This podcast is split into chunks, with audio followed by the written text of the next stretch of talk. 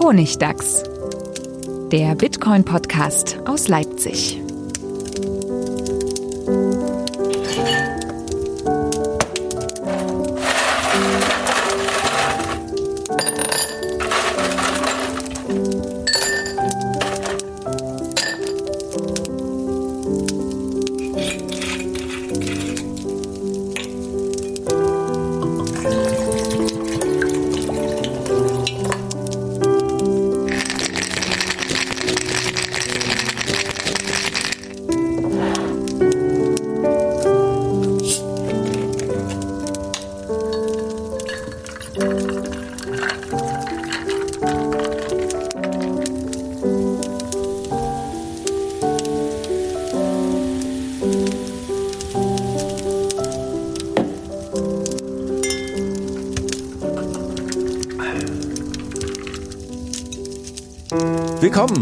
Honigdachs, Folge 90. Nach etwas längerer Pause, krankheitsbedingt, sorry dafür. Wieder zurück mit einem diesmal nicht ganz so technischen Thema und dafür haben wir uns einen Gast eingeladen. Erstmal hallo Stefan, du bist gesund, ne? Äh, ich bin gesund, ja. Hallo Friedemann. Okay, also Stefan ist gesund, sehr gut. Und am anderen Ende der Leitung zugeschaltet heute ist Oskar.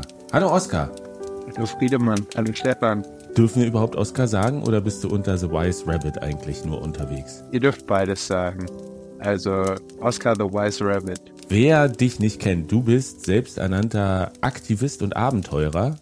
Das möchtest du gerne sein und füllst das auch einigermaßen aus und bist im Bereich Umweltaktivismus und Bitcoin unterwegs, auf so einem interessanten ja, auf so einer, so einer, so einer schmalen Schneide, würde ich sagen, tatsächlich. Weil es ist eigentlich so ein, so ein konfliktreiches Thema, ne, Bitcoin und Umwelt. Und du versuchst da aber genau irgendwie das zu verbinden. Auch ein bisschen ja, ich, ich, ich, ich weiß manchmal noch nicht so richtig, was ich davon halten soll, aber gerade deswegen finde ich es interessant, mit dir darüber zu reden, weil du machst es relativ konsequent.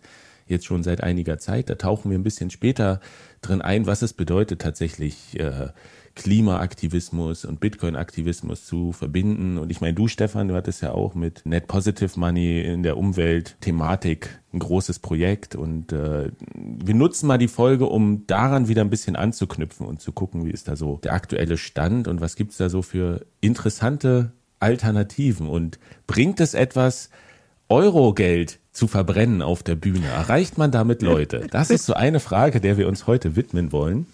Aber davor noch kurz zwei organisatorische Sachen. Und zwar das eine ist, es gibt einen Vortrag, wer das hören möchte. Du hast die Eingangsmessage verpasst, oder? Ich habe die Eingangsmessage verpasst? Oh nein! Stefan, gut, dass du da bist. Willst du sie vorlesen? Ich kann, sie, ich kann sie vorlesen. Ich habe sie verpasst. Tatsache, also, wer den Honigdachs zum ersten Mal hört, es gibt ein kleines Zitat von Hörern, das so ein bisschen den Horizont erweitern soll, was einen hier so erwartet. Ja, und heute hat uns Mere Mortals Podcast geschrieben, über, ich glaube über Value for Value. Äh, und er hat geschrieben, Hallo Honigdachs, mein Deutsch ist nicht sehr gut, aber ich kann 70% verstehen. Genial Folge. Ich hoffe, alles mit Satoshi Stream und V4V funktionieren. Tschüss aus Australien. Kaiser. Grandios. Also, wir sind der Deutsch Lernen Podcast für Leute in Australien und ich habe das, ich habe ihn mal gegoogelt oder diesen Mere Mortals Podcast. Die machen auch Value for Value. Ähm, auch ein Bitcoin Podcast? Ich glaube, es ist so ein Teilaspekt davon, der so ein bisschen reingerutscht ist, dass man damit. Äh, ich glaube, es geht so ein bisschen mehr um allgemeine Lebensfragen. Spannend. Ansonsten. Aber viele Grüße nach Down Under auf jeden yeah. Fall. Wir geben uns Mühe hier gut zu sprechen und ich, und ich wette, Schuss steht da, weil das, das Ü einfach nicht existiert auf der ja, Tastatur. das ist schwierig hinzukriegen, ja. Ja, deswegen, ich, das, das klingt jetzt so ein bisschen, als, als könnte er kein Deutsch. Ich finde, das ist grandios ja, geschrieben. Definitiv, ja. sehr, sehr gut.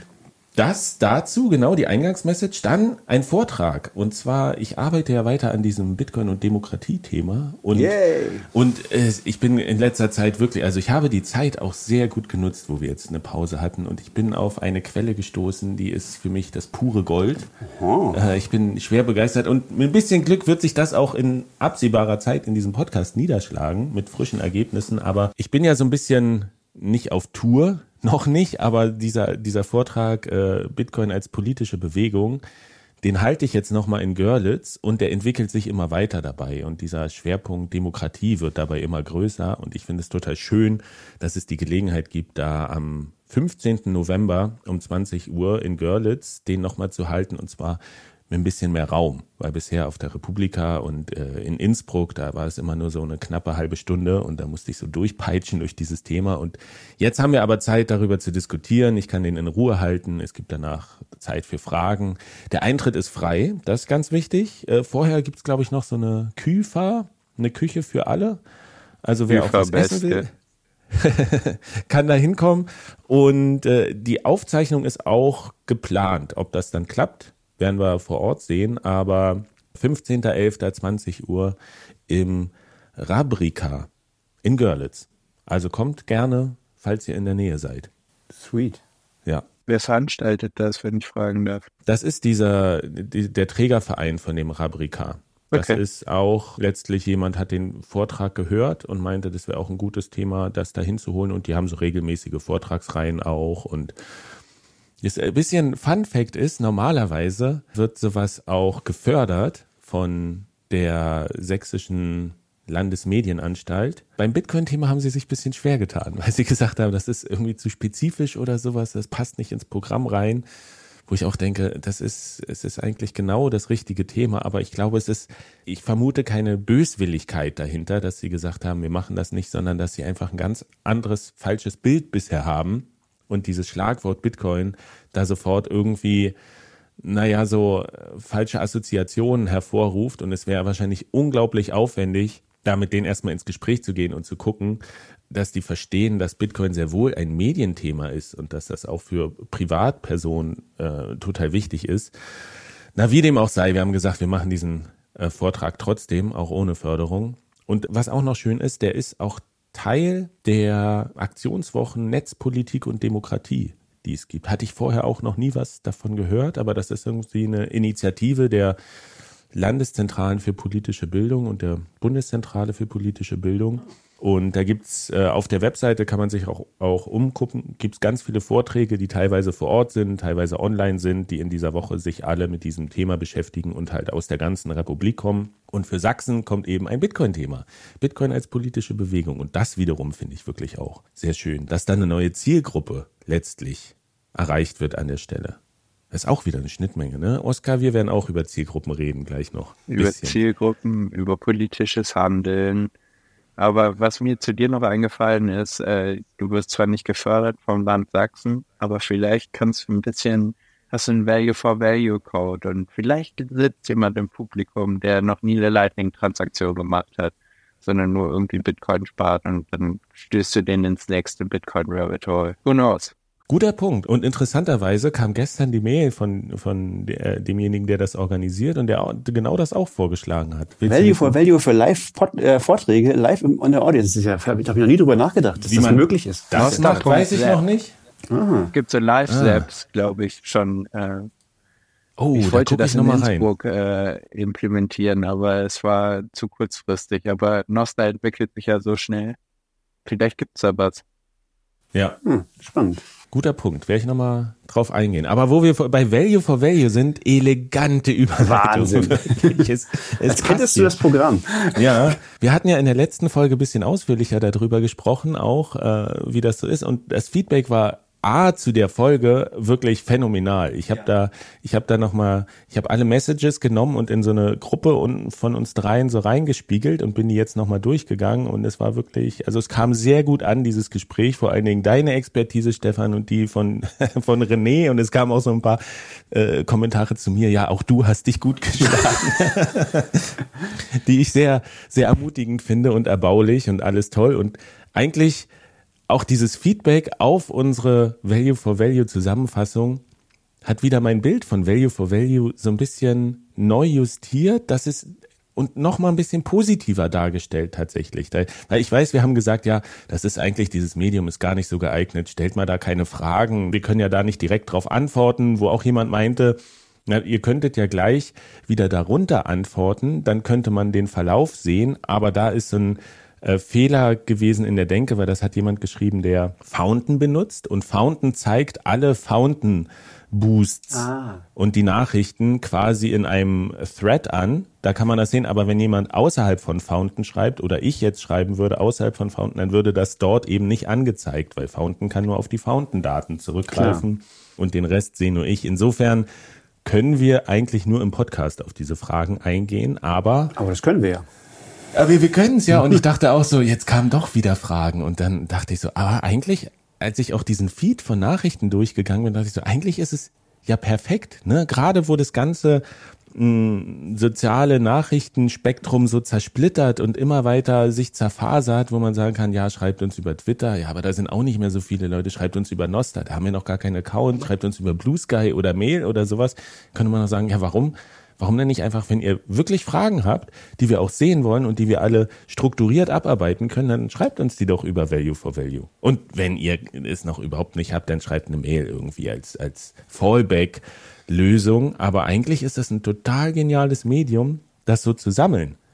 Und um, um, um das einfach äh, in Gang zu bringen, nehmen wir jetzt die zwei Fragen, die gekommen sind nochmal, weil es ja auch eine sehr technische Folge war und würden die nochmal kurz beantworten. Stefan, du würdest die beantworten, ne? Äh, eine Frage zum gucken, Thema kann. Überzahlung. Mit zu vielen PTLCs begünstigt diese Art von Routing nicht etwa die großen, potenten Lightning Nodes, weil viel mehr potenzieller Traffic gehandelt werden muss und damit eine stärkere Zentralisierung des Lightning-Netzwerks? Also da ging es so ein bisschen darum, dass das das große Potenzial dieser PTLCs ist, ne? dass man mehr Zahlungen losschickt, als man am Ende braucht und wenn genügend angekommen sind, äh, 10 und ich habe aber 20 losgeschickt und 10 sind angekommen, dann werden die anderen ungültig gemacht.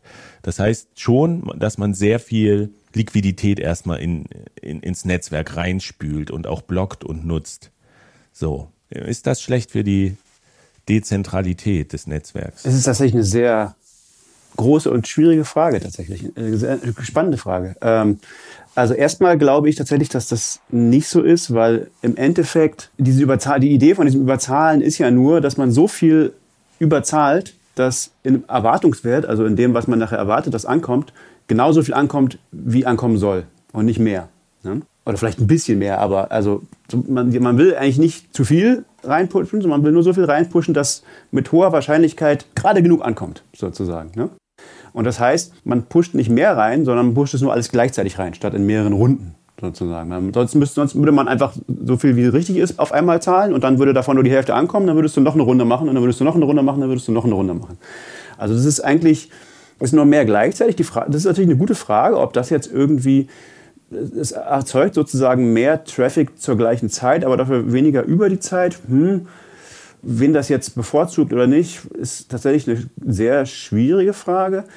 Ähm, die Zentralisierung des Lightning-Netzwerks ist so ein, so ein, aber ein ganz, ganz grundsätzliches Problem, was eigentlich immer bei allen Dingen so ist. Also das ist, das ist eigentlich was, was du fast gar nicht vermeiden kannst in einer gewissen Weise, dass, dass größere Knoten Vorteile haben. Und insbesondere bei Routing ist das viel größere Problem, das, was ja jetzt viel gemacht wird im, im Lightning-Netzwerk, ist, dass nach Fees geroutet wird. Ne? Also es wird da lang geroutet, wo es am billigsten ist. Und das bevorzugt nicht große Knoten, weil da kannst du ja, kann ja der kleinste Knoten sagen, ja, ich gebe dir noch Geld, wenn, ich, wenn du bei mir routest, ja, im Prinzip so.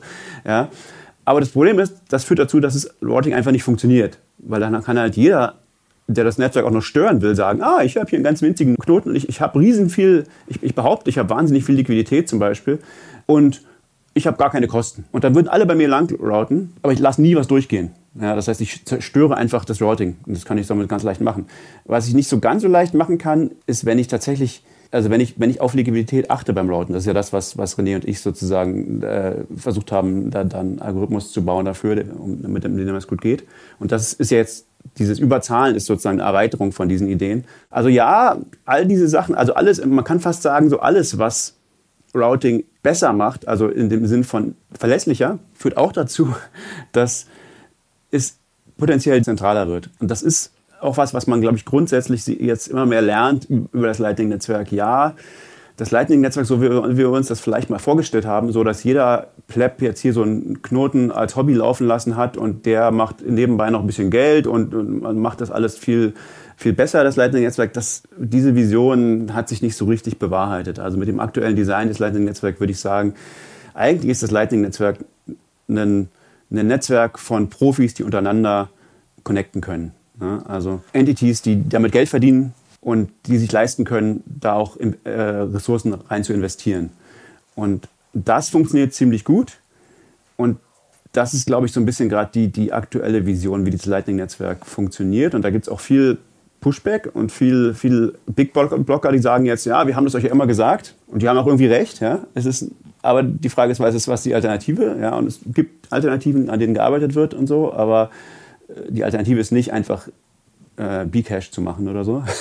das funktioniert einfach gar nicht und hat natürlich auch ähnliche Zentralisierungstendenzen. Aber ja, also Zentralisierung ist, ist, ist was, was im Lightning-Netzwerk, also das, das sagen wir mal, das, das ist immer noch permissionless in einer gewissen Weise, aber der, der richtige, wichtige Teil des Lightning-Netzwerks, den alle Leute benutzen werden, der wird wahrscheinlich nicht unendlich groß werden, sondern der wird, das werden Leute sein, die sich untereinander kennen, würde ich vermuten. Jetzt würde ich mal tatsächlich kurz zwischengrätschen. Bei den PTLCs geht es da vor allem um sehr hohe Value-for-Value-Transaktionen, weil ich habe mal gehört, im Lightning-Netzwerk ist ja so, dass du, weiß nicht, ab drei, vier Millionen Satoshis kriegst du ein Problem, das zu routen, weil du nicht genug Liquidität im Netzwerk hast. Jetzt würde ich sagen, sind die wenigsten Value-for-Value Spenden ja größer als, sagen wir mal, keine Ahnung, 21.000 Satz oder keine Ahnung, vielleicht auch 210.000 Satz lassen sein. Ähm, Mache ich das dann trotzdem, dass ich die auf mehreren Wegen losschicke äh, oder gilt das nur für diese großen? Das ist eine gute Frage. Also PTLCs haben damit erstmal gar nicht sehr wenig zu tun. Tatsächlich, also für so kleine sozusagen so Tipps, sowas wie Value for Value und so, da brauchst du typischerweise nicht splitten. Äh, die gehen typischerweise in einem, also die gehen einfach durch oder nicht sozusagen. Ne? Da würdest du jetzt nicht nicht mehrere Routen wählen, typischerweise, weil du relativ sicher bist, dass du die, du wählst halt einen Kanal, der so groß ist, dass es ziemlich klar ist, dass die Liquidität da sein wird. Ne? Ja.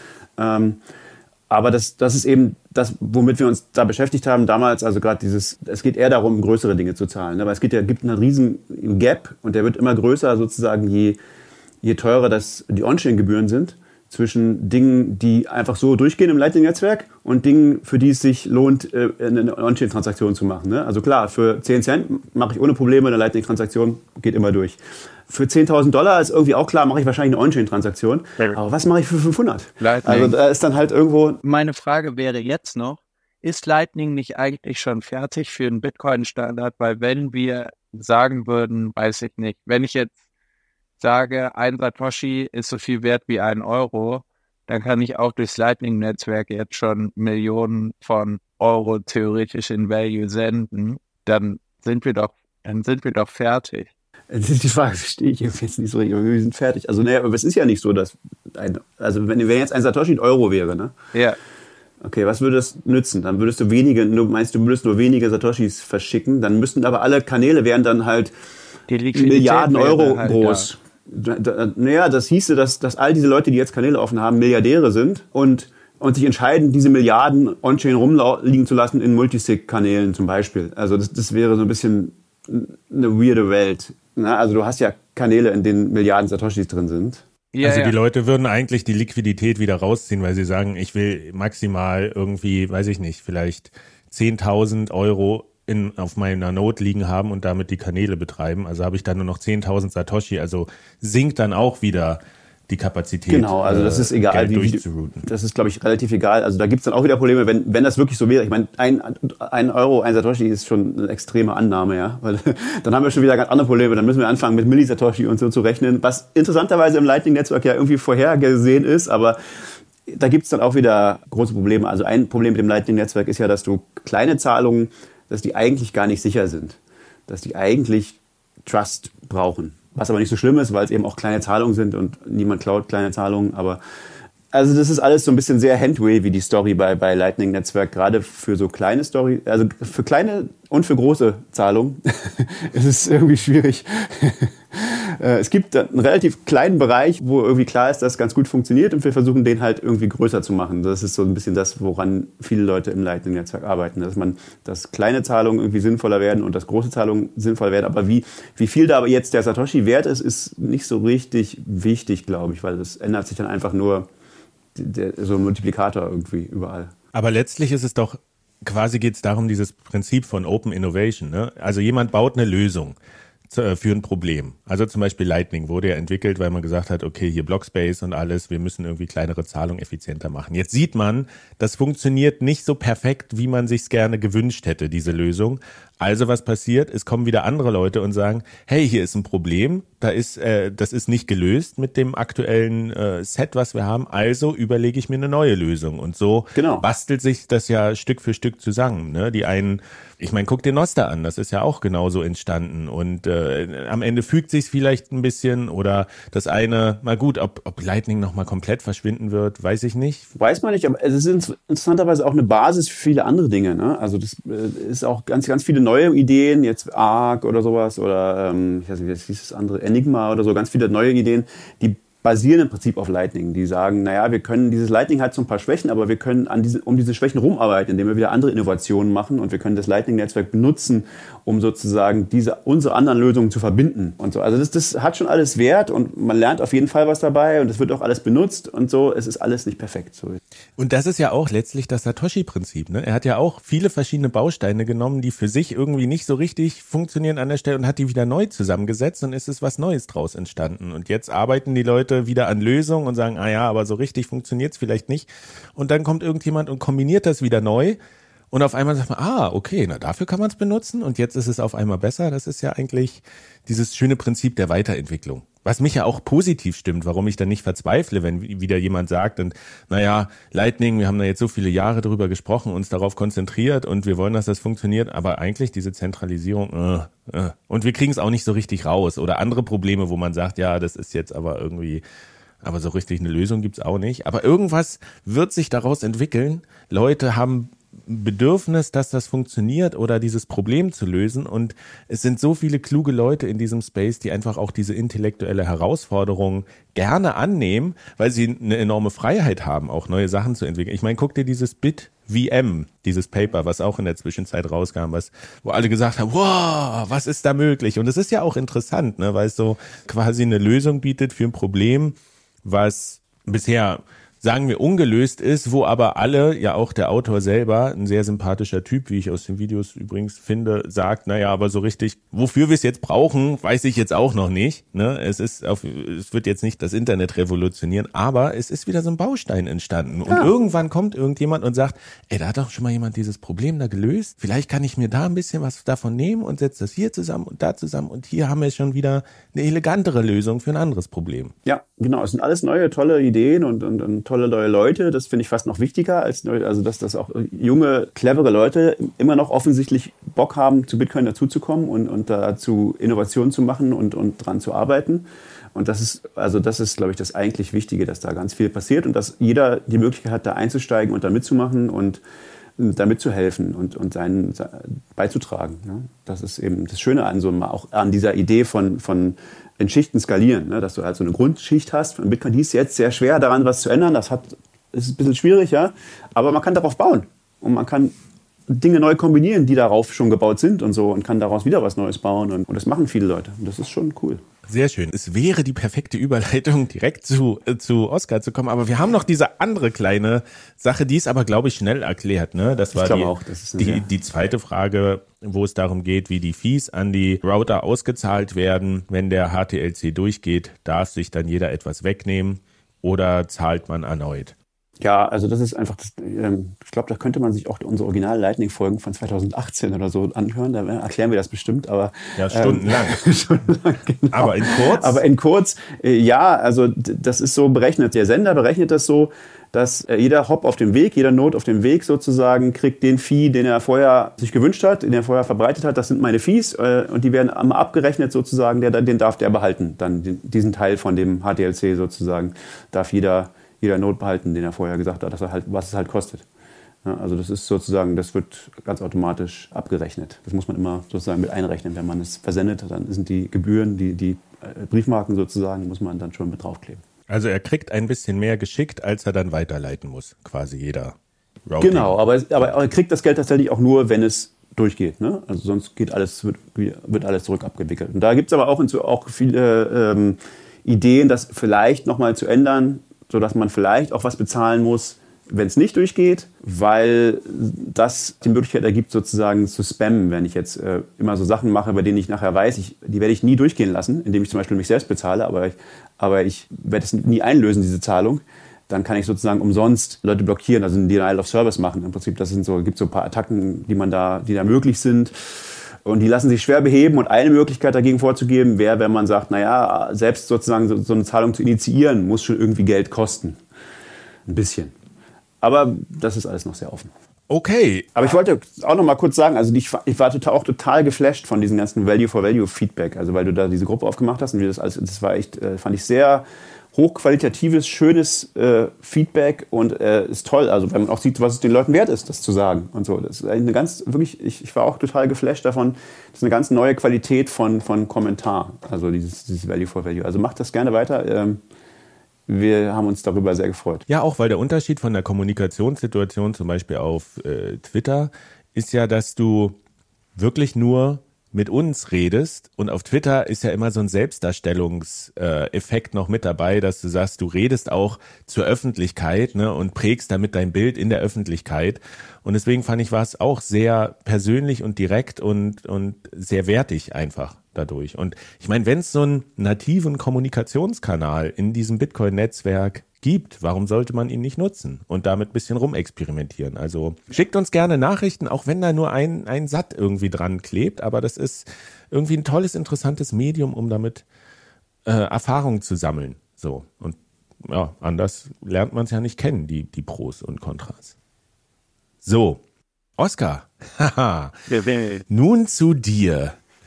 Das ist ja, ich, ich muss ja sagen, mein Bild von dir hat sich ein bisschen gewandelt über die Zeit. Als ich dich das erste Mal gesehen habe, es war auch auf diesem Twitter, ne? Äh, mhm. Wo wir gerade von Selbstdarstellung sprechen, das war so, da war so ein Typ mit so einer orangenen Sonnenbrille und so einem Cappy und hat irgendwie in so ein Selfie reingeguckt, so wirkte es und es stand mit dem Schild vor der EZB und hat gesagt, so, ah, ich stehe jetzt hier und protestiere davor und ich dachte mir so, oh, oh irgendwie so ein, so ein Bitcoin-Newbie, der jetzt denkt, er hat irgendwie die totale Erkenntnis äh, gehabt, ne, will jetzt sein Wissen verbreiten, aber eigentlich ist es so eine Selbstdarstellung, Selbstgeltungssucht und ich mache jetzt hier was mit Bitcoin in your face und ihr müsst das alles geil finden und die alle anderen sind Idioten.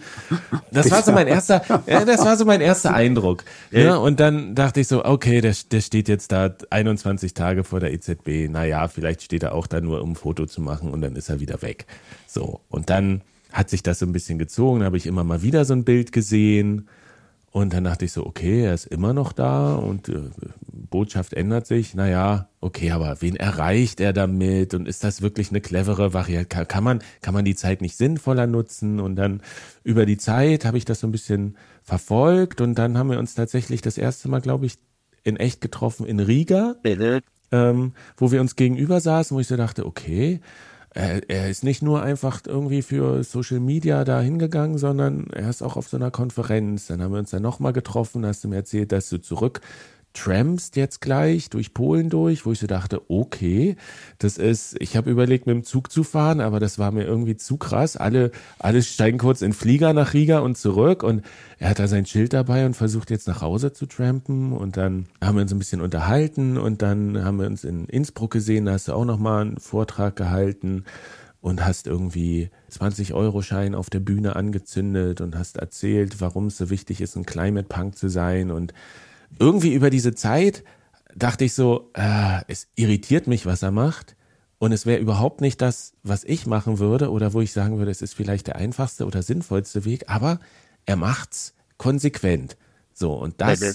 ist was, das finde ich dann irgendwie interessant. Und dann denke ich mir, vielleicht gibt's da was, das habe ich einfach nicht verstanden. Ne? Das verstehen andere. Und da bin ich vielleicht auch so eine Generationssache. Ne? Wir machen jetzt den, den Podcast hier seit, weiß ich nicht, acht Jahren oder sowas. Und als wir angefangen haben, war ich Anfang 30, ist auch schon nicht mehr so, so jung. Aber mittlerweile sind ja auch viele junge Leute in Bitcoin, die die Welt anders sehen, die die Welt vor anderen Herausforderungen sehen und die irgendwie ihren eigenen Weg finden. Wo, was du auch gesagt hast, es ist gut, junge Leute kommen rein und machen irgendwas. Und so ein bisschen ist das ja bei dir die, die Sache. Du bist in Bitcoin reingekommen und machst jetzt irgendwas. Climate Punk. So, erzähl mal ein bisschen, was, wer bist du eigentlich und warum machst du das, was du machst?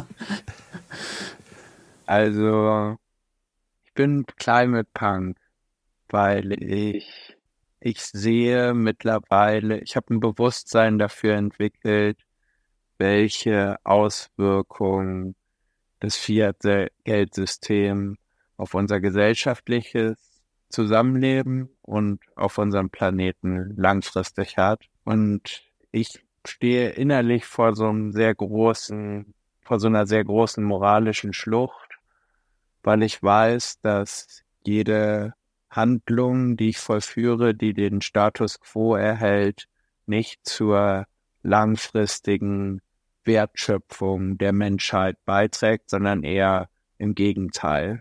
Also von wegen steigender soziale Ungleichheit, steigender globaler CO2-Pegel in der Atmosphäre, all diese Dinge, die ich diesbezüglich wahrnehme, sind aus meiner Ansicht eine große Gefahr einfach für unser zukünftiges Zusammenleben. Und deswegen habe ich das starke Verlangen, meine gegenwärtigen Handlungen so auszurichten, dass ich möglichst gut in der Zukunft zurückgucken kann. Und es gibt so ein Kraftclub-Zitat. Ähm, was sagst du deinen Kindern, wenn die, sie dich mal fragen, was hast du eigentlich zur Lösung der Probleme beigetragen? Und Climate Punks sind, oder die, die Idee von Climate Punk und von konsequentem Austritt aus dem Fiat-Geldsystem ist meine Antwort auf diese Frage, was ich zu, zur Lösung der Probleme beitragen möchte. Aber warst du schon Aktivist, bevor du auf Bitcoin gestoßen bist? Hat dich das da schon umgetrie umgetrieben oder war das so, ist das zusammengefallen, dass du gesagt hast, okay, ich, ich sehe die Probleme, vor denen wir stehen und jetzt habe ich aber auch gleichzeitig die Lösung, also aktiviert mich das irgendwie? Oder warst du davor schon unterwegs, hast in Protestcamps irgendwie, weiß ich nicht, äh, ausgeharrt oder solche Sachen? Das ist so ein bisschen zusammengefallen. Also ich würde mich vielleicht als klimabewussten Menschen dort davor beschreiben. Also ich habe irgendwie gesehen, hier ist ein gesellschaftliches Problem, was es zu lösen gilt. Und ich war auch ein, zwei Mal auf einer Demonstration dabei. Und ich weiß noch, auf meinem ersten Klimastreik hatte ich so ein Schild, da stand drauf System Change, not Climate Change.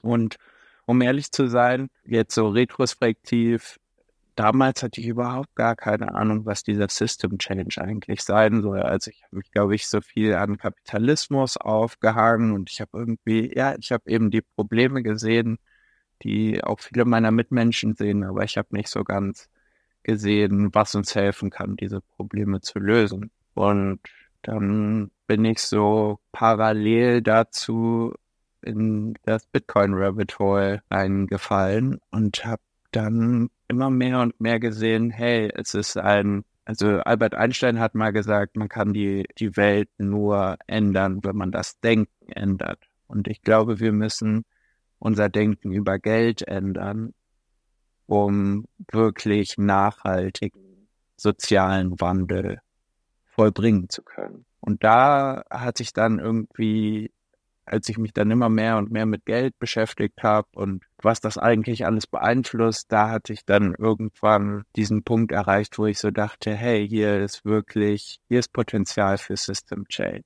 Und als ich dieses Potenzial entdeckt habe, habe ich gesagt, okay, dafür muss ich mich aktivistisch einsetzen. Ich muss ja all das, was ich weiß, mit möglichst vielen Menschen teilen, den Zugang dazu zu verschaffen, um einfach dieses Bewusstsein für ein moralisches Problem oder für ein unterdrückendes Glaubenssystem herzustellen, sodass dann meine Mitmenschen sich auch damit auseinandersetzen, mit diesem Konflikt. Denn ich glaube, dieser Konflikt ist in uns allen. Ich finde das einen interessanten Punkt, weil eigentlich ich glaube, das, was du beschreibst, das können sehr viele Leute da draußen irgendwie nachvollziehen, dass sie auch an diesen Punkt gekommen sind, dass sie gesagt haben, ich merke, es läuft irgendwas schief und ich hätte es gern anders, aber ich habe, ich weiß eigentlich auch nicht, wie man es anders machen soll und dass, dass das zu so einer inneren Spannung führt und dass das bei vielen tatsächlich auch eben, die sich dann mit Bitcoin auseinandergesetzt haben, eben vielleicht auch dazu geführt haben, dass sie Bitcoin ein bisschen überhöhen, dass sie so sagen, oh, es ist eine Lösung tatsächlich für ein Problem, jetzt lösen wir alles damit oder sowas. Aber auf jeden Fall, dass sie dieses Momentum haben zu sagen, oh, jetzt habe ich auch eine Lösung im Angebot, jetzt muss ich sie unters Volk bringen. Ne? Und die einen machen, weiß ich nicht, machen Podcasts oder äh, basteln irgendwie Software oder organisieren Meetups oder keine Ahnung, andere Veranstaltungen. Und dein Weg ist aber trotzdem so ein bisschen unique an der Stelle, ne? weil du, du sagst, du, du gehst irgendwie nach draußen und protestierst und hast ja auch verschiedene Aktionen jetzt schon ins Leben gerufen, ne, die alle auch so klingende Namen haben. Days of Deflation, Saturday for Satoshi und sowas.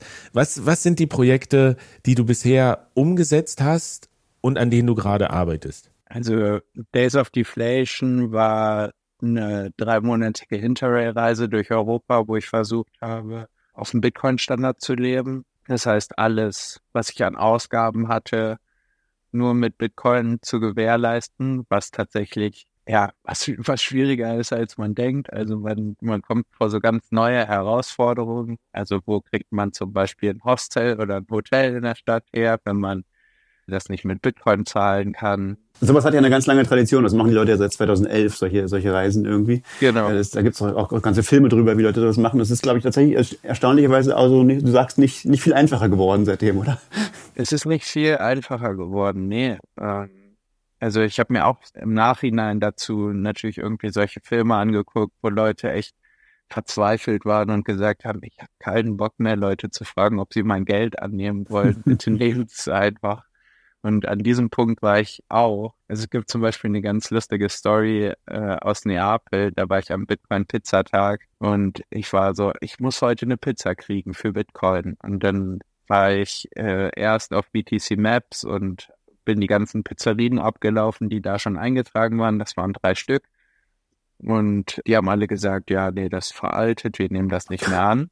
Und danach bin ich einfach so in jede Pizzeria, in die, die ich gesehen habe, bin ich rein, habe gefragt, posso pagare con Bitcoin? Also kann ich in Bitcoin bezahlen? Und die haben mich meistens angeguckt, so wie so ein, ja, als, als wäre ich so ein Außerirdischer, so ein bisschen so, äh, nee, geht nicht, sorry. Und dann, ich gefühlt, ich weiß es nicht, wie viel es waren, aber gefühlt 20 Pizzerien später war ich echt einfach hungrig, weil ich dann mittlerweile schon seit drei Stunden einfach auf Essenssuche war. Und bei der 21. Pizzeria sagt der Typ, weißt du was? Du kannst hier nicht mit Bitcoin bezahlen, aber mir gefällt dein Drive und mir gefällt deine Geschichte. Ich back dir so eine Pizza. Nice. Oh, das ist eine schöne Geschichte, ja. Das heißt, mir ist aufgefallen, Menschen sind halt eher dazu bereit, ja, Value for Value auf einer physischen Ebene zu geben. Also irgendwie hier, ich finde deine Geschichte inspirierend, ich gebe dir dafür eine Pizza, statt sich damit auseinanderzusetzen, dass eine neue Geldtechnologie ihr Leben vielleicht langfristig positiv beeinflussen könnte. So können die das noch ein, ein paar Wochen oder Monate weiter in die Zukunft schieben. Es ist halt auch niedrigschwelliger. Ja, obwohl es relativ nieder, niedrigschwellig ist mittlerweile. Ähm, du musst dir ja nur eine App runterladen und dann kriegst du Lightning, über Lightning von mir Satz geschickt. Das hat auch tatsächlich oft funktioniert. Also zum Beispiel über Couchsurfing, das sind sehr viele sehr weltoffene Menschen dabei und dann war ich ein paar Mal einfach mit, habe ich mich nur mit Leuten so getroffen in der Stadt und dann waren die so Proxys für mich. Also wir waren dann zum Beispiel zusammen essen und ich habe denen in Lightning das Geld für das Essen zurückgeschickt und das war deren erste Bitcoin-Transaktion jemals und die waren dann so, wow, okay, so, so einfach und so schnell kann das gehen. Ah, cool, interessant und wahrscheinlich liegen die Sats da jetzt erstmal unberührt ein paar Jahre rum und vielleicht gehen sie auch verloren, aber war auf jeden Fall, ich habe 50, 60 Leute theoretisch ins Netzwerk ongeboardet über die Zeit. Aber das ist eine interessante Geschichte, weil es stützt so ein bisschen meine These, die ja eher ist, zu sagen, dass Bitcoin was für Menschen ist und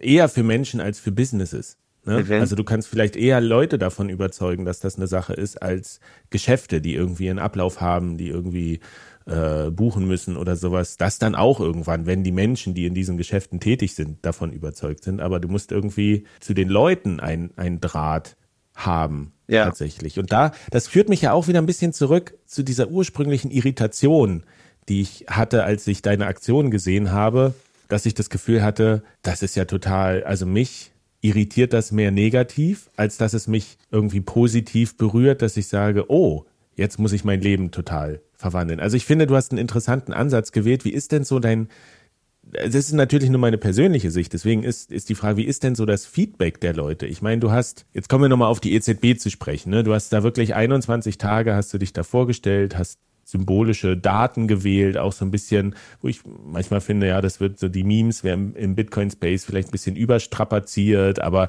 okay, du hast dich da hingestellt, 21 Tage und das ist ja tatsächlich eine lange Zeit. So, okay. wenn man überlegt, was man in drei Wochen macht, und du gehst da wirklich jeden Tag vor die EZB mit deinem Schild, schreibst da eine neue Botschaft drauf und sagst so, ja, ähm, wir müssen das ganze System irgendwie ändern, sinngemäß. Hast du denn da Leute tatsächlich erreicht oder ist das, waren die auch alle so irritiert wie ich? Ich glaube, ich habe schon ein paar Leute erreicht, auf jeden Fall. Irritation ist ja manchmal, äh, ich würde sagen, Irritation ist vielleicht auch gar nicht so negativ behaftet, weil es regt ja Menschen zum Nachdenken an. Ich, ich, I live rent free in your head. Ich zahle keine Miete in deinem Kopf, während du irritiert über, über mich bist, über das, was ich tue was ja perfekt ist. Und ich glaube, in einigen Köpfen, die ich dort vor der EZB habe treffen dürfen, da lebe ich auch irgendwo weiter. Und natürlich auch einige Menschen, die ich dort treffen durfte, die, die leben auch weiterhin in mir weiter, weil zum Beispiel, ich kann mich erinnern, dass das eine sehr schöne Story gewesen. Da saß ich irgendwie den fünften oder sechsten Tag in Folge saß ich da und da kam ein Herr mittleren Alters auf seinem Postfahrrad angeradelt und hatte noch AirPods im Ohr und sprach mich irgendwie an und sagte, du, ich habe dich gestern und vorgestern schon gesehen hier und heute musste ich einfach mal anhalten und fragen, was du denn hier so machst. Und ja, daraus hat sich ein sehr schönes Gespräch entwickelt. Nach fünf Minuten nahm er die AirPods raus und meinte, okay, also hier scheint irgendwas zu sein. Und ich glaube, wir haben uns zweieinhalb Stunden unterhalten. Also beim ersten Mal aufeinandertreffen. Die Zeit schlug echt und es war ein wundervolles Gespräch, weil er auch so ein sehr, eigentlich so, ja, ein sehr deflationärer Mensch war. So gesagt, ich habe nie ein Auto besessen. Ich habe früher mit drei Kindern hier auf dem Fahrrad gesessen und alle meine Nachbarn haben mir gesagt, äh, hör mal, das kannst du so nicht machen, du brauchst ein Auto. Nee, ich komme gut mit Fahrrad und Bahn klar und irgendwie, ja, sehr wenig Konsum, sehr, äh, schon ewig nicht mehr geflogen und einfach so auf dieser klimatischen Ebene sehr, sehr großes Bewusstsein und auch für die gesellschaftlichen Probleme, die ich sehe, ein sehr großes Bewusstsein, was wir da geteilt haben, einfach miteinander. Und das war es war super schön, weil er so weggefahren ist und gesagt hat, du Oskar, ich glaube, das war die beste Unterhaltung, die ich in diesem Jahr bisher geführt habe. Und dafür sitzt man eigentlich, dafür ist man da. Für die 100 Leute, die an einem vorbeigehen und lachen oder mit dem Finger drauf zeigen oder einem noch oder komplett ignorieren. Es gab Leute, das, finde ich auch so cool.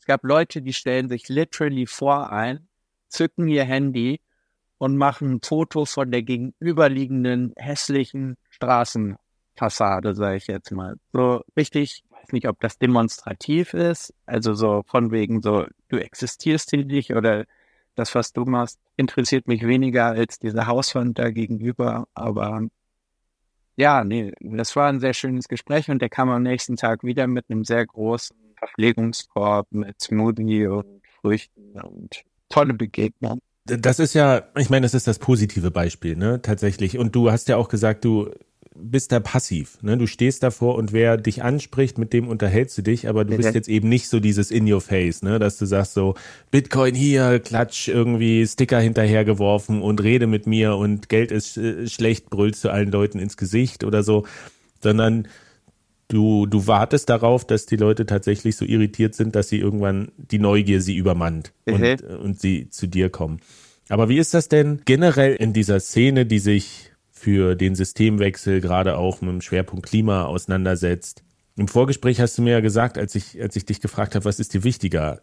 Umwelt oder Bitcoin? Da hast du gesagt, naja, so ein bisschen eigentlich Umwelt ist schon noch, ist schon noch das Wichtige. Aber das ist ja wirklich so ein Spannungsfeld in dieser Gruppe. Wie, wie reagieren denn die Leute aus dieser Szene, aus dieser Community auf deine Aktion? Sind die nicht total angewidert davon? Irri ja, irritiert, aber im negativen Sinne, dass sie sagen, gerade weil auch dieses vorherrschende Narrativ natürlich von Bitcoin in der Öffentlichkeit ist ja immer noch, ne, es ist die totale Umweltsau, zwei Grad. Äh, jetzt gab es gerade wieder diese, ach, was war das? Irgend so eine von einem UN-Bericht, glaube ich, der Mora et al. zitiert hat oder sowas, der dann auch wieder durch alle Mit Instanzen ging. ne? Ja, mit, Mit den Olympischen. Schwimmbecken. Ach, der Wasserraum, das, Oh, das ist auch geil. Ach, ja, wirklich, wirklich furchtbar. Und, aber das prägt ja die Debatte und du siehst ja auch, das wird sofort übernommen, ne? weil das die UN macht ein Paper, also, also bringen wir die Nachricht. Alle von Heise über Spiegel, das war ja überall zu lesen tatsächlich. Und, äh, und ich meine, das ist ja, wenn du jetzt so einen Otto-Normalbürger da erreichst, da ist ja wahrscheinlich das, das Terrain, auf dem der unterwegs ist, neutral, würde ich jetzt mal sagen. Aber in der Klimabewegung, würde ich sagen, ist die, ist meine, mein Eindruck wahrscheinlich eher ein bisschen feindlicher gegenüber jemand, der da kommt und sagt, hey, Bitcoin ist geil. Wie hast du, wie hast du das erlebt oder hast du mit denen überhaupt noch zu tun oder machst du jetzt so dein eigenes Ding? Also, als ich zum Beispiel vor der EZB saß, habe ich eine Mail an alle deutschen FFF-Gruppierungen und an alle globalen FFF-Gruppierungen sowie an führende KlimawissenschaftlerInnen und Journalistinnen und ja auch so ein paar WirtschaftswissenschaftlerInnen verschickt. Ich glaube, ich habe 250, na sagen, sagen wir 210, sagen wir 210 Mails habe ich verschickt. Ich habe vier oder drei Antworten gekriegt. Einer aus äh, von von FFF Lübeck, glaube ich, der mir zurückschrieb, ähm, ja Geldsystem spannend. Ich habe hier irgendwie irgend so ein Dude, der der das auch gemacht hat, der so das Geldsystem hinterfragt hat. Guck dir den mal an. Und FFF Nigeria noch geantwortet. Und die sind mir dann auch auf Twitter gefolgt. Also die waren noch so, die waren so am, am aufnahmefreundlichsten dafür. Sonst, ich bin ja bei Students for Future und Fridays for Future in Köln relativ gut vernetzt. Dadurch bin ich auch auf FFF Deutschland Bundesebene in so Pressecalls gekommen und äh, ich weiß, dass ich einmal da dort teilgenommen habe. Das waren so vielleicht, sagen wir, unter zehn Teilnehmer, die da in dem Presseteam in der Gruppe saßen und ich saß in den zu dem Zeitpunkt gerade noch vor der Europäischen Zentralbank und war nur so, hey Leute, ähm, ich bin FFF-Aktivist, ich sitze jetzt schon den sechsten Tag hier in Folge vor der Europäischen Zentralbank und mache friedlichen Klimaprotest nach, so Greta Thunberg-Style mäßig. Hättet ihr nicht Bock, irgendwie ähm, mich so ein bisschen dahingehend zu unterstützen und das zu teilen? Und dann haben die mich in so ein, ja, wieder in so ein Strukturenlabyrinth geschickt, von wegen, äh, das können wir jetzt hier nicht entscheiden, als sieben Leute für FFF Deutschland zu sprechen, was die halt sonst jede Woche machen. Du musst dir irgendwie so einen Antrag aus einer Ortsgruppe holen. Also frag mal die Leute in Frankfurt und wenn die sagen, ja doch, das ist wichtig und gut, dann können wir hier wieder darüber abstimmen. Und dann habe ich auch, ich habe auch mit ein paar Frankfurtern da geredet, aber ja, das ist alles so ein bisschen sehr große, große Distanz. Ich glaube, bei FFF hat man auch sehr viel Angst, Menschen nicht so vor den Kopf zu stoßen. So, das ist eine sehr politisierte Bewegung. Da geht es viel darum, ah, Leute sollen einfach mehr Grün wählen und dann wird die Welt besser, so quasi. Und nicht so, wir müssen 1,5 Grad erreichen. Wir machen jetzt das, was dafür notwendig ist. Also der pragmatische Ansatz, den du quasi verfolgst, eher. So nehme ich den ja wahr, ja. Also d- das, das finde ich jetzt spannend. Also was, was ist dein, dein Vorschlag eigentlich, dein, dein pragmatischer Ansatz? Was ist deine Idee? Weil du wirkst ja sehr überzeugt, du machst ja sehr schlagkräftige Aktionen, aber da, dann, das, das impliziert ja irgendwie, dass du sehr überzeugt bist, dass du die Lösung hast. Ich würde nicht sagen, ich habe die Lösung für alle. Ich habe eine Lösung für mich. Was okay. oder das ist mein Stern, an den ich meine zukünftigen und gegenwärtigen Handlungen ausrichten möchte. Weil du musst dir vorstellen, Klimawandel zu lösen ist ein super Individuen haben das Gefühl, Klimawandel nicht lösen zu können, weil es einfach in alle Lebensbereiche, die sie berührt, reinstrahlt. Also ich muss meine Ernährung wandeln, ich muss meine Mobilitätshabits wandeln, ich muss quasi alles verändern, um ein Leben zu leben, das losgelöst ist von dieser globalen Zerstörung, die wir durchführen. Ich darf vielleicht nicht mehr verpackte Waren im Supermarkt kaufen. Das berührt so viele Bereiche, dass die Leute überfordert sind und sagen, kann ich nicht. Muss wer anders für mich lösen. Muss die Politik für mich lösen. Also Verantwortung von Individuum auf das Kollektiv schieben und sagen, hier, wenn andere was ändern, dann fällt es mir leichter, mich zu ändern.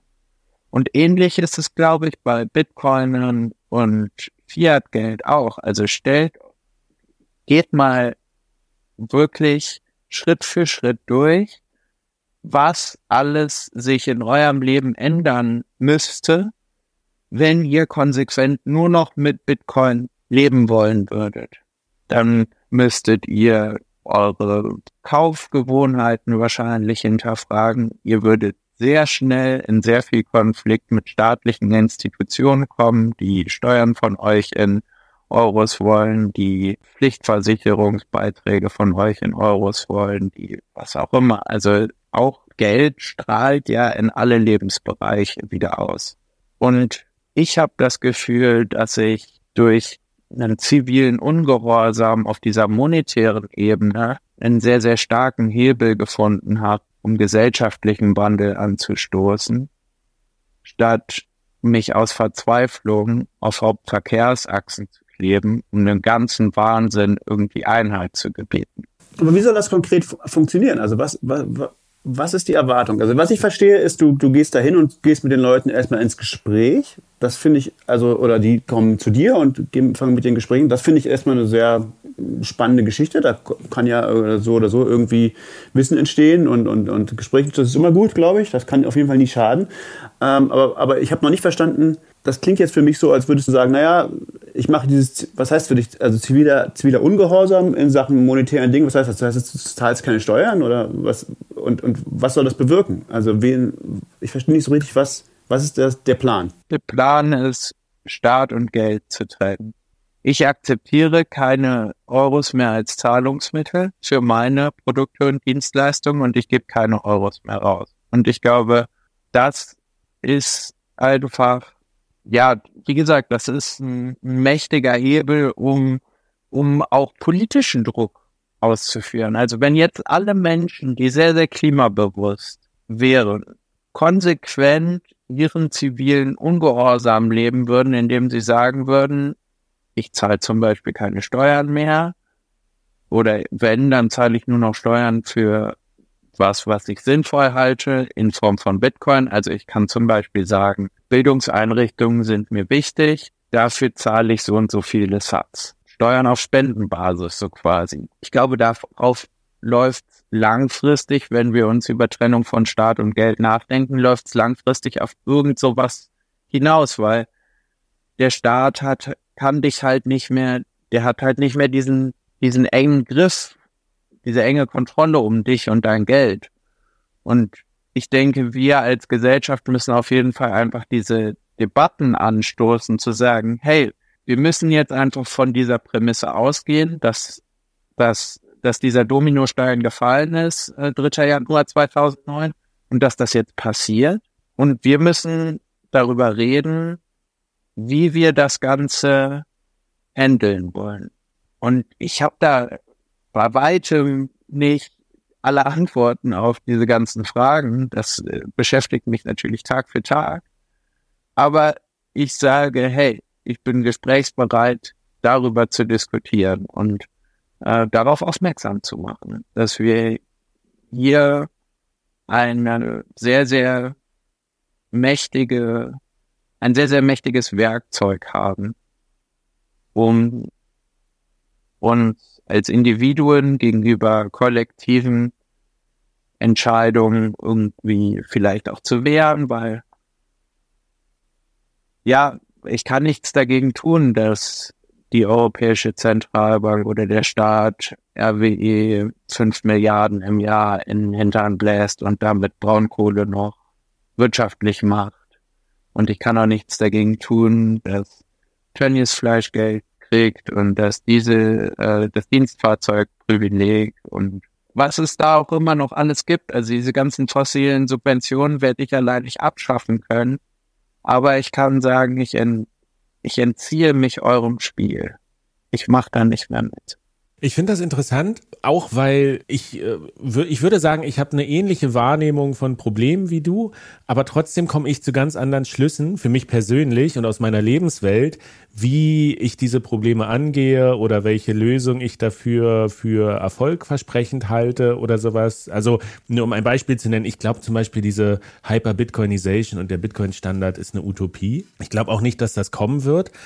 Nichtsdestotrotz finde ich das super interessant, dass du das so stark siehst. Und mich interessiert das halt auch, warum Leute wie du, wie sie dazu kommen, dass sie das tatsächlich als so eine Lösung sehen. Und wenn es nur daran, am Ende darum ist, dass es vielleicht doch Teil dieses Aktivismus ist, wo man sagt, ich gehe ein bisschen drüber über manche Normen, um einfach diesen Effekt zu erzielen, kostenlos im Kopf weiterzuleben, ne? einen Eindruck zu mhm. hinterlassen. Irgendwie, das ist ja auch schon noch mal so ein bisschen Show oder oder Besonderheit. Ich meine, du hast es angesprochen, ne? Äh, Extinction Rebellion, die irgendwie Kartoffelbrei auf irgendwelche Kunstwerke werfen und sowas. Das hat ja keinen Sinn, sondern es bleibt irgendwie in Gedächtnis, weil es irgendwie schon eine interessante Lösung ist. Aber das ist trotzdem, ich meine, du willst ja gezielt anecken auch mit deinen Lösungen.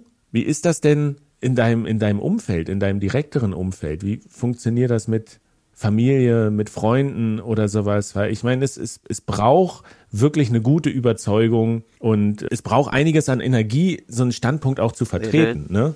Also sich anzulegen oder keine Ahnung, in diesen Friday for Future Bürokratieraum reinzugehen und das Gespräch zu suchen und da vielleicht auch oder wahrscheinlich auf Ablehnung zu stoßen. Ne? Da braucht man schon Energie dazu. Aber wie ist das in deinem persönlichen Umfeld? Wirst du da unterstützt? Schöpfst du daraus deine Energie oder ist das ist das da auch noch mal so ein so ein kleines Battlefield, wo du unterwegs bist und sagst so, ich habe diese diese Vorstellung, die ich habe, mit denen ecke ich sogar zu Hause an. Ich ecke sicherlich mit einigen Überzeugungen und Überlegungen und Handlungen zu Hause an. Auch das ist so ein, so ein kleines Battlefield wahrscheinlich, aber ich muss sagen, ich glaube, ich könnte nicht das machen, was ich heute mache, wenn ich nicht so ein unglaublich starkes familiäres Fundament hätte. Also mir schon als Kind wurde, glaube ich, sehr liberal erzogen. Also meine Mutter hatte immer großes Vertrauen in mich. Die hat gesagt, der Oscar, der ist mutig, aber der ist sich des Risikos bewusst und der kriegt es irgendwie hin.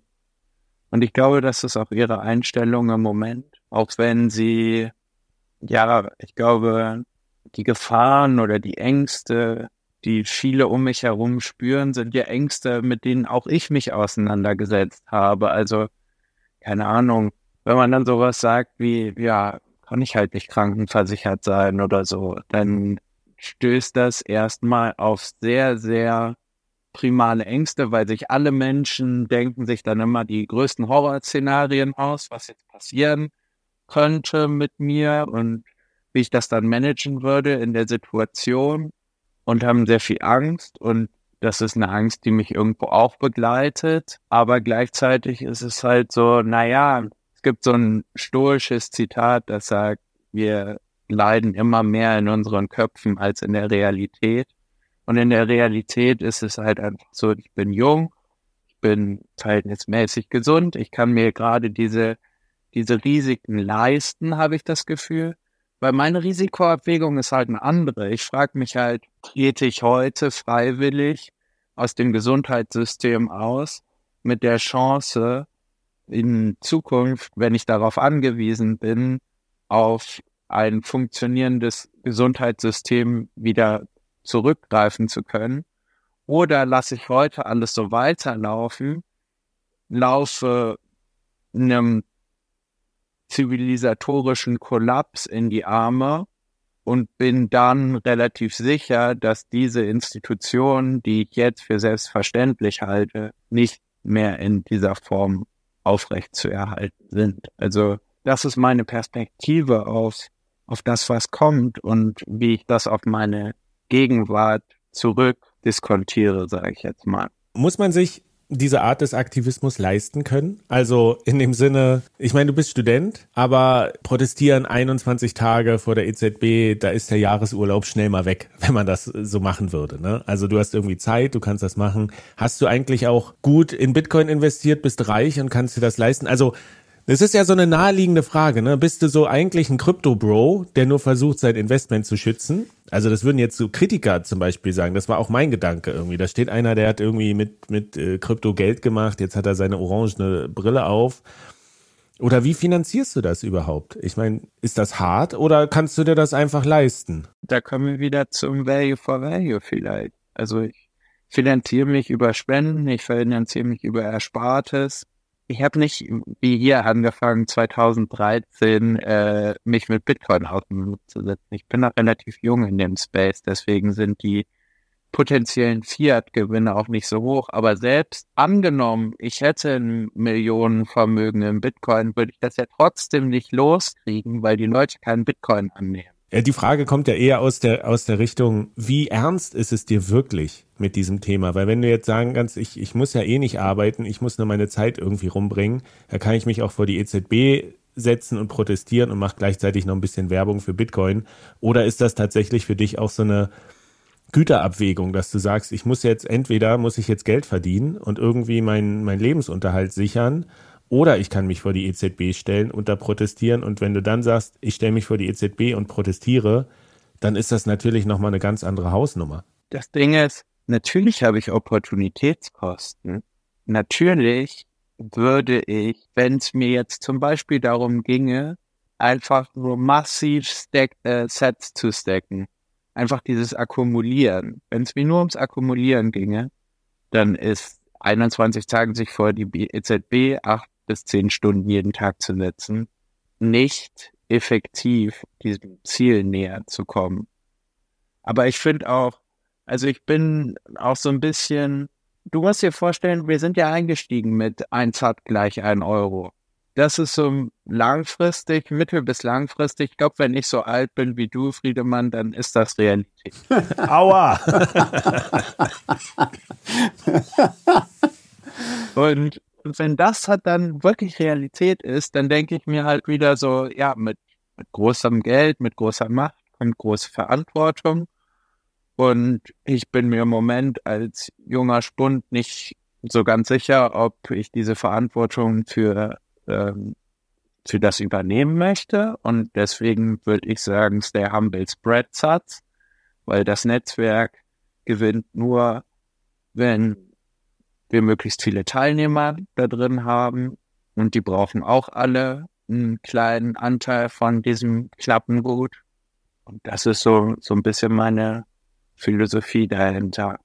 Was würdest du denn sagen, von all diesen Aktionen, die du gemacht hast bisher, was würdest du sagen, war dein größter Erfolg? So für dich aus deiner Perspektive persönlich? Also diese 21 Tage, jeden Tag da vor der EZB zu sitzen, das war schon es war schon eine Herausforderung und dann am 21. Tag, als ich dann nach Hause gegangen bin, hat sich das schon auch wie ein Erfolg angefühlt, weil ich mir, ich hatte das so in meinem Kopf, ich möchte das machen und ich hatte auch, war auch viel in meinem Kopf und hatte viel Angst, äh, was da alles passieren könnte und ob die mich, ob ich nach 21 Tagen im Knast sitze in Frankfurt oder whatever.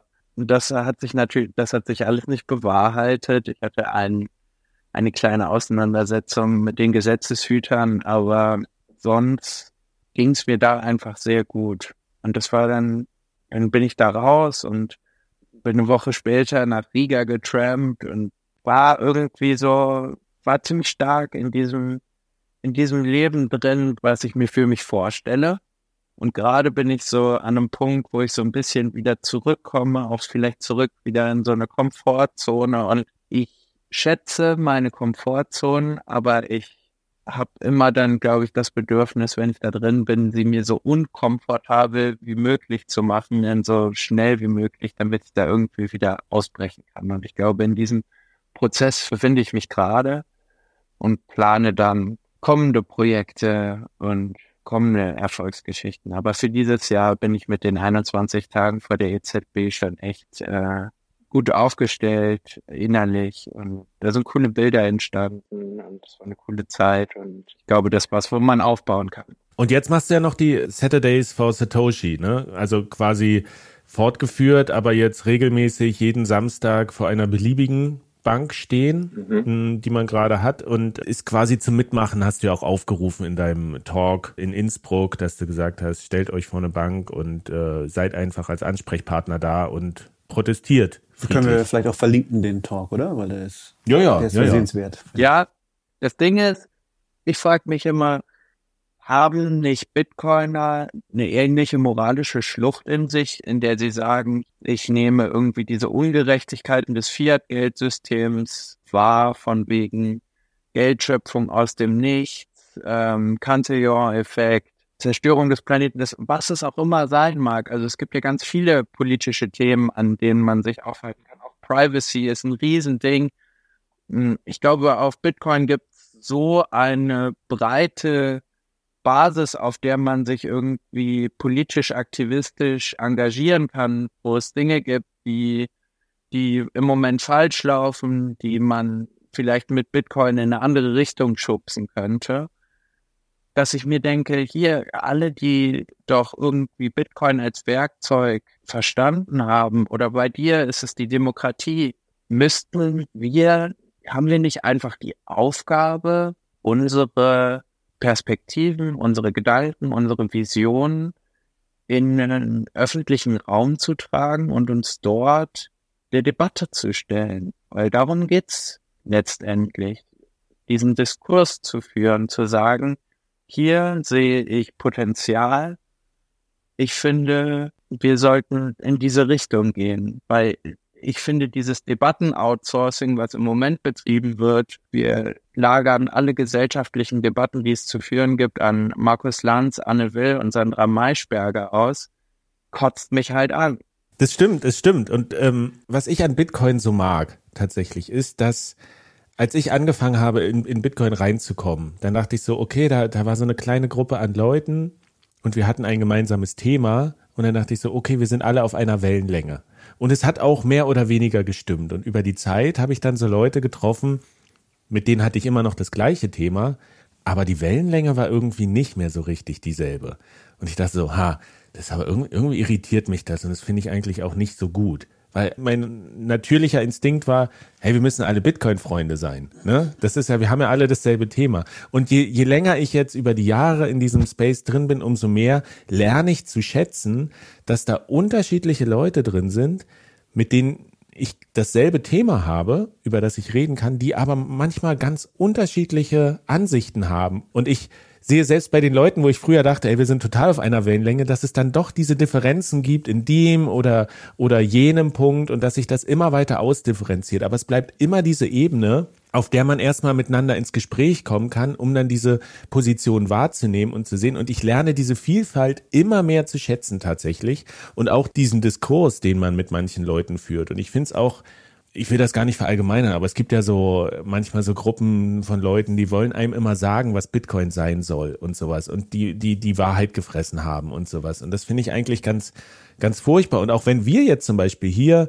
so, ich sehe, wir haben ein gemeinsames Thema, wir haben so wirklich ähnliche Ansichten über manche Probleme, aber manchmal sind wir auch total, glaube ich, würde ich zu ganz anderen Schlüssen kommen. Und es liegt aber auch daran, dass wir unterschiedliche Personen sind. Ne? Du bist sehr viel jünger, du bist äh, über eine andere Schiene in, in diesen Bitcoin-Aktivismus reingekommen und du findest irgendwie so deine Position da drin, die auszudrücken und ziehst das halt auch durch. Und davor habe ich irgendwie megamäßigen Respekt, auch wenn ich immer noch teilweise irritiert bin und, und denken würde, hey, die Energie, die der, die der Oscar hat, die ist, die ist grandios, aber wäre die nicht an anderer Stelle, wäre die nicht fruchtbarer oder sowas. Aber auf der anderen Seite, ich meine, du bist ein Individuum und du handelst, wie du es ja gesagt hast, nach dem, wie du handeln musst ne, dass du sagst, du, du trampst mit Leuten und du bist ja da von Riga zurück, hast du mir erzählt, irgendwo in Polen an der Tankstelle und da kommt jemand an und sagt, ich könnte dich mitnehmen, aber ich muss erstmal pennen und dann sagst du, ja, kein Problem, ich fahre und er, er pennt in seinem Auto und das sind ja, das sind ja wirklich grandiose Geschichten, wo ich mir sagen würde, ja, das, die würden mir nicht passieren, so, da bin ich einfach nicht der Typ dafür. Du machst irgendwie dein Ding mit Bitcoin und das finde ich, finde ich irgendwie faszinierend und äh, finde es super spannend, woher du deine Motivation nimmst, das auch weiter zu verfolgen, auch wenn ich an manchen Stellen sagen würde, ist das, ist das in meiner Perspektive jetzt tatsächlich Frucht bringt oder nicht. Aber das, ne, das ist diese, dieses Schöne daran, sich mit den Leuten zu unterhalten und auch dann rauszugehen aus dem Gespräch und zu sagen, okay, ich, ich finde es immer noch irritierend. In gewisser Weise, ich verstehe es viel besser und ich habe großen Respekt vor der Arbeit, aber was mir bleibt, ist am Ende, du wirst wirklich in meinem Kopf frei wohnen bleiben mit deinen Aktionen. Und ich werde es immer noch irritierend finden. Und ich werde ich werd mich persönlich wahrscheinlich nicht vor eine Bank stellen. Warum und nicht? protestieren. Weil ich glaube, ich kann meine Zeit anders, sinnvoller nutzen, um mehr zu, zu erreichen. Warst so. du schon mal protestieren, Friedemann? Ich war schon mal protestieren, na klar. Das ist ja, das finde ich übrigens ein sehr interessantes äh, Ding. Also das ähm, ein, also so, so eine Grundidee von Bitcoin und von den Cypherpunks ja damals ähm, ist ja eigentlich protestieren bringt nichts. Wir machen was, was mehr bringt. Wir, wir bauen Software. und deswegen finde ich es irgendwie ganz spannend, dass du wieder zu diesem klassischen Ding, also gerade dieses Protestieren und auch so zum Beispiel dieser, dieser ähm, ich meine, äh, keine Steuern zu bezahlen, ist ein ultra klassisches Ding. Ja, das hat Henry David Thoreau gemacht. Ja, das ist wirklich so politische Bewegung. Das ist wirklich so ganz, ganz Demokratie-Basics. Ja, super geil. Ist irgendwie so super oldschool eigentlich. Also eigentlich die viel ältere Methode als die Cypherpunk-Methode. Das finde ich irgendwie deswegen ganz, ganz spannend, dass das zu meinem Bild von Bitcoin gar nicht so sehr passt, aber irgendwie irgendwie doch und dass du da irgendwie so ganz äh, ganz andere und also ich finde das wirklich wirklich spannend, weil du weil du dich da so äh, also weil du so an ganz vielen Positionen, aber auch ganz vielen Methoden und so rausstichst. Ja? Also äh, einerseits aus dieser Klimabewegung, wo ich, ich finde es lustig, weil die, du, du sagst, dieses Schild System Change äh, instead of Climate Change oder so, das habe ich auch schon tausendmal gesehen, aber das heißt für die allermeisten Leute genau das Gegenteil von dem, was du sagst, glaube ich. Ne? Die, sagen, die meinen damit eigentlich, wir wollen mehr Kommunismus. Ja? Und du sagst, ja, wir wollen weniger Kommunismus. also ähm, das ist, äh, finde ich ja äh, super interessant. Und dann, und dann sagst du, okay, jetzt, jetzt meine Lösung ist jetzt Bitcoin. Würde ich auch sagen, hm, keine Ahnung, ob das eine gute Idee ist, ja, aber okay. Ähm, aber, aber und in, innerhalb von Bitcoin benutze ich aber wieder so ganz klassische, die Tools sozusagen, die diese Leute von dieser äh, Klimabewegung benutzen würden, ja, äh, in so, einem, in so einem Protestweg. Also ich finde das unheimlich spannend, was du tust, auch wenn es tatsächlich auch für, für mich erstmal so die Idee war, hä, ich weiß nicht so richtig, wo er darauf hinaus will. Ist das wirklich, ist ihm wirklich klar, dass es die Lösung ist? Aber ich finde, muss auch zugeben, ich finde das äh, sehr spannend, was du tust und ich habe großen Respekt davor. Danke. Darf ich euch eine Frage stellen? Klar. Was müsste passieren, politisch, gesellschaftlich, damit ihr sagt, da kann ich nicht länger zugucken. Ich muss meine Stimme erheben und auf die Straße gehen und protestieren. Was gegen, gegen was wäre das? Was müsste dort passieren?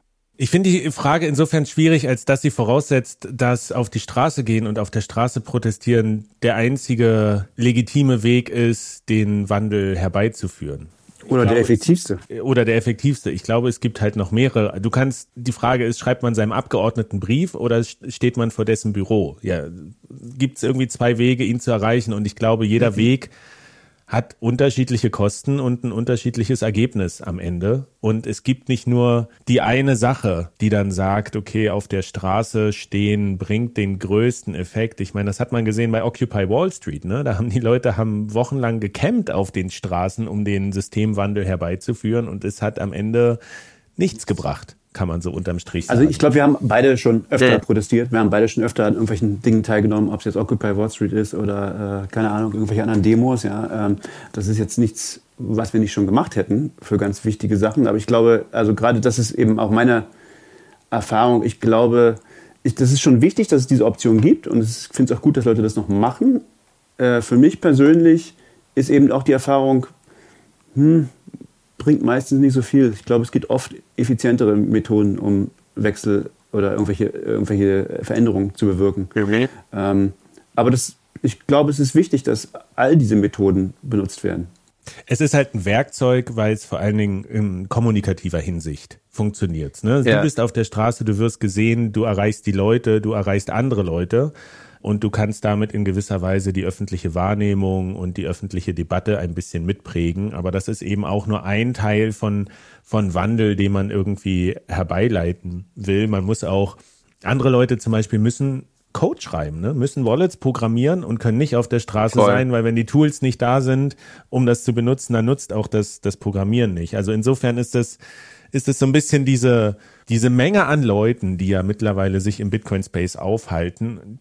Ich finde das faszinierend zu sehen, wie sie so ihre, ihre Position finden in der Schnittmenge von dem, was sie wollen und was sie können. Ne, ich äh, ich meine, René hat auch letzte Folge gesagt, ja, Cypherpunks müssen coden und sowas, lernen, lernen eine Programmiersprache. Ich könnte eine Programmiersprache lernen, aber für mich ist es unglaublich schwierig, das zu machen und ich würde, ich wäre ineffizient darin. Ich bin an einer anderen Stelle, kann ich meine Talente, meine Interessen besser einbringen und dann ist der Preis eben, dass ich nicht äh, den Source Code äh, verifizieren kann und validieren kann. Aber dafür kann ich irgendwie andere Sachen Ja. besser machen und, und ähm, ich mag sehr dieses eine, das hat mal der Eckhard von Hirschhausen hat das mal gesagt, warum er als Mediziner irgendwie Moderator geworden ist. Der meinte, der, der war im Zoo und hat da die, die Pinguine gesehen, ne, wie sie so ganz äh, irgendwie tapsig an Land irgendwie rumgestolzt sind und drollig und lustig und plump. Und dann sind sie ins Wasser und sie sind geflogen. Und sie waren elegant und alles. Und da ist ihm klar geworden. Und das finde ich dieses schöne Bild, dass er gesagt hat, du, du kannst etwas sein, aber wenn du an der falschen Stelle damit bist, dann bist du plump und klobig. Aber wenn du so wie du bist an der richtigen Stelle bist, dann bist du elegant und kannst fliegen und kannst alles erreichen. Und das ist, glaube ich, so dieser Punkt, dass klar könnte ich jetzt irgendwie so ein plumper Programmierer werden und eine schlechte Wallet irgendwie machen, aber da wäre niemandem geholfen am Ende.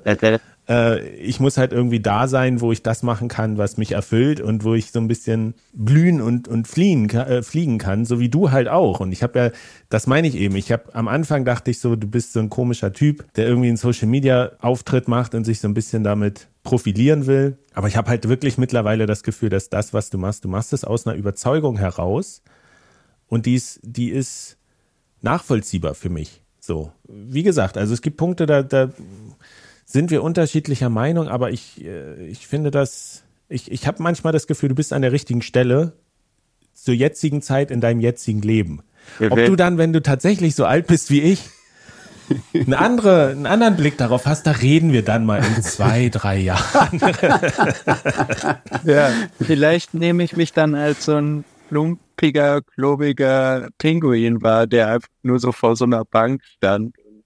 Ja, es kann sehr gut sein, dass ich mich prima upgraden werde in der Zukunft über das, was ich heute tue. Aber Nee, das, das meine ich gar nicht. Und am Ende ist es egal, was man macht, weil man lernt unglaublich viel dabei. Okay. Ich glaube, das ist ja das, was äh, du hast ja auch eine extrem steile Lernkurve und du, du gewinnst durch diese Aktion ja nicht nur eine Art von Reputation oder so ein, so ein Image oder dass, dass du mit auf der Bühne stehst oder mit Leuten im Podcast redest, sondern ja auch Qualifikation, Einsichten über das Funktionieren von bürokratischen äh, Aktivistenbewegungen, die dann irgendwie nutzen Formulare, um äh, sich mit Themen nicht auseinanderzusetzen oder sowas. Ja. Und das ist ja, ich glaube, das ist das Allerwichtigste, ne? Auch wenn man und da, da bist du ein super Beispiel dafür. Ich meine, du bist ein Student und Student sein zurzeit ist nicht leicht, wenn man sich anguckt, was ein WG-Zimmer im Durchschnitt kostet und was für Anforderungen da sind. Ne? Wir leben in unsicheren Zeiten, aber du machst was. Ne? Du sitzt nicht einfach da und sagst so, oh, es ist alles schlecht und äh, ändert mal das System, sondern du hast für dich irgendwie ein Ventil gefunden, wie du dich ausdrücken kannst und deine aktuelle Überzeugung nach außen bringen kannst und versuchst, Leute positiv zu beeinflussen. Und ich finde, das ist äh, ein sehr schönes Beispiel, woran sich andere junge Leute auch gerne orientieren können. Auch ältere, ja. Ja. Also Das auf jeden Fall. Mir ist gerade eingefallen, dass, weil du das gefragt hast vorhin, eine der letzten Demos, auf denen ich war, war tatsächlich eine Fridays for Futures Demo. For Future Demo. Ich will. da war ich mit meinen Kindern. Ähm, Und ich fand es furchtbar. Ich fand es grausig. Ich habe gedacht, ihr seid alle Idioten. Ich habe hier nichts zu suchen. äh, und dann habe ich Net, Net Positive Money gemacht. Und das war halt meine Idee, mein, mein Beitrag, irgendwas zu so Bitcoin und Klimasachen beizutragen, was auch, glaube ich, nicht das Richtige war für mich. Aber ähm, man sucht halt so Dinge, wie man, wie man irgendwas tun kann für seine Überzeugung. Ne? Und ähm, für mich ist es halt immer, ich glaube, das ist, das ist das, warum ich mich am Anfang so ein bisschen schwer getan habe, glaube ich, mit deinem Auftritt, dass mir nicht so, dass ich immer für mich persönlich das Bedürfnis habe, erstmal alles zu verstehen und zu durchdenken und zu denken, ja, ist es dann wirklich Bringt das denn überhaupt was? Wenn ich mich jetzt so krass engagiere und mich da davor stelle, dann muss ich ja super sicher sein, dass das, was ich da vertrete, dass das auch genau das Richtige ist. Und das, dieses Gefühl suche ich immer. Okay. Aber das ist vielleicht völlig falsch. Ja? Ich meine, ich finde es cool, dass auch sozusagen, ja, ich stelle mich da erstmal hin, ich bewege erstmal was. Ich weiß gar nicht genau, wo ich hin will, aber ich komme erstmal ins Gespräch und, und bewege irgendwie was. Und das ist, glaube ich, auch eine sehr vielleicht auch eine sehr jugendliche Attitüde, aber irgendwie eine, eine gute, eine sehr aktive Attitüde. Finde ich, finde ich äh, bemerkenswert. Obwohl ich sagen würde, dass ich schon relativ genau weiß, wo ich hin möchte. Also ich möchte ein System Change, not Climate Change, möchte ich von einem global inflationären Weltwirtschaftssystem in ein global deflationäres Weltwirtschaftssystem übergehen. Und ich glaube, das Werkzeug, das wir benutzen können, um diesen Wandel durchzuführen, ist Bitcoin. Ja, da würde ich sagen, jetzt, also rein technisch, ne, würde ich sagen, erstens geht es aus technischer Sicht noch gar nicht. Also das könnten wir gar nicht machen, wenn es jetzt plötzlich so sich durchsetzen würde. Zweitens wäre das klimamäßig eine Katastrophe, wenn jetzt ein, ein, ein Euro wäre nächstes Jahr oder auch in 16 Jahren, äh, würde Bitcoin so viel äh, CO2 ausstoßen, das wäre, würde allein die Welt vernichten. Also ganz schlechte Ideen, würde ich sagen. Jetzt äh, Richter et al. Richter et al. ähm, was nicht heißt, dass es dahin nicht gehen kann, aber es kann nicht so schnell gehen und also das kannst du ausrechnen, ja. Also wenn, wenn, wenn der, wenn ein, ein Satoshi ein Euro wert wäre, was dann an, an Mining verbrannt werden müsste im Jahr, das wäre sehr problematisch. Zum Glück ist es ja unwahrscheinlich, dass es so schnell gehen kann. Aber ähm, das verstehe ich nicht, zum Beispiel, weil Wert ist subjektiv. Ja, also jeder von uns projiziert Wert auf Dinge allein aufgrund unseres Kopfes. Mhm. Das heißt, für mich kann heute schon ein Bitcoin 100 Millionen Euro wert sein. Das ist halt nur noch nicht Marktkonsens in der Gesellschaft. Ja, ich meine Marktkonsens. Also wenn der Marktkonsens Aber herrscht. Der Marktkonsens ist ja unabhängig, also dieser, dieser Wertebegriff um subjektiven Wert, der ist ja unabhängig davon, von der Hashrate, von welchem Wert wir als Menschen darauf projizieren, ist doch Lass, nee, andersrum, lass, lass mich das mal in eine andere Frage übersetzen, die, glaube ich, an der Stelle nicht so sehr ins Detail geht, sondern es ist ja durchaus eine Option, dass Bitcoin scheitert. Okay. So, für dich aber ist ja Bitcoin die Lösung für das Problem. Was würde denn passieren, wenn jetzt in einem halben Jahr oder sowas rauskäme, dass Bitcoin tatsächlich scheitert aus irgendeinem Grund, ne? sei das jetzt irgendwie ein Angriff oder da ist doch ein Bug drin oder keine Ahnung, irgendwie das Ganze, ist Bitcoin kollabiert. Das ist ja eine Wahrscheinlichkeit, die nicht null ist. So, was würde das denn für dich bedeuten, wenn du sagst, du deine ganze, dein ganzes Handeln hast du ja darauf ausgelegt, Bitcoin als Standard und als neues System zu etablieren? Würde das dich nicht in eine extreme Krise führen? Oder wie gehst du mit Safe. dieser Unsicherheit um? Ich, also, oder siehst du diese Option nicht, dass Bitcoin scheitern könnte? verschwindet, implodiert? Ich glaube, die Wahrscheinlichkeit, dass Bitcoin implodiert, ist geringer als die Wahrscheinlichkeit, dass Fiat implodiert. Das ist meine Risikoabschätzung. Okay, ja. Und wie gesagt, du bist jung, du kannst dir das auch noch, also das ist ja normal, dass man da auch. Du musst dir vorstellen, für mich ist es risikoreicher, Euros auf dem Konto zu halten, als Bitcoins auf der Wallet. Okay. Das ist ein Statement, ja. Und ich glaube, je jünger die Menschen sind, desto größer ist dieser Unterschied. Also ich glaube, wenn ich, keine Ahnung, ich glaube, Kinder zum Beispiel verstehen intuitiv deflationäres Wirtschaften und lange Zeitpräferenz und so. Ich weiß, dass ich als kleiner Junge super, ich war der unglaubliche Sparfuchs. Ne? Also ich war, ich habe immer in meiner Familie Kredite vergeben und so. Also ich war total total Sparfuchs. Ich, mir wurde angedroht, kein Taschengeld mehr ausgezahlt zu kriegen, wenn ich das nicht ausgebe. so, so, so war das. Und wenn ich zum Beispiel mit meinen kleinen Cousins über Bitcoin spreche und sage, ihr, das ist ein Geld, äh, wenn ihr das spart, dann kann euch das in Zukunft mehr kaufen, da sind die total darauf angefixt. Und ich glaube auch, ich weiß, dass ich in der Schule war, im Geschichtsunterricht saß und mir gedacht habe, so, warum ist Deflation so schlecht? Das ist doch voll geil. Alle Preise sinken langfristig. Was ist daran schlecht? Ich habe das nicht verstanden. Und ja, ich glaube, diese For Future Bewegung ist ja entstanden aus einem Schulstreik, sehr jungen Menschen, die irgendwie die Veränderungen, vor denen wir stehen, noch sehr viel länger ja ausbaden müssen in gewisser Weise auch als die Menschen, die sie im Moment verursachen. Und ich glaube, wir als junge Generation haben absolutes Recht darauf zu sagen, wir machen da nicht mit und wir nutzen die Systeme, die uns langfristig mehr Wert bringen, anstatt uns abzuziehen. Ich finde, das ist ein sehr schönes Schlusswort. Wir sind ja jetzt schon eine Weile im Gespräch und ich glaube, wir lassen das jetzt mal auch so stehen, einfach damit das ein bisschen so nachhallen kann, ne? damit wir alle bei allen da draußen noch ein bisschen im, im, im Kopf wohnen können mit diesem Gespräch. Und ähm, wir setzen das gegebenenfalls an anderer Stelle oder hier auch nochmal irgendwann fort, wenn wir da zu interessanten neuen Positionen oder Erkenntnissen gekommen sind. Ja.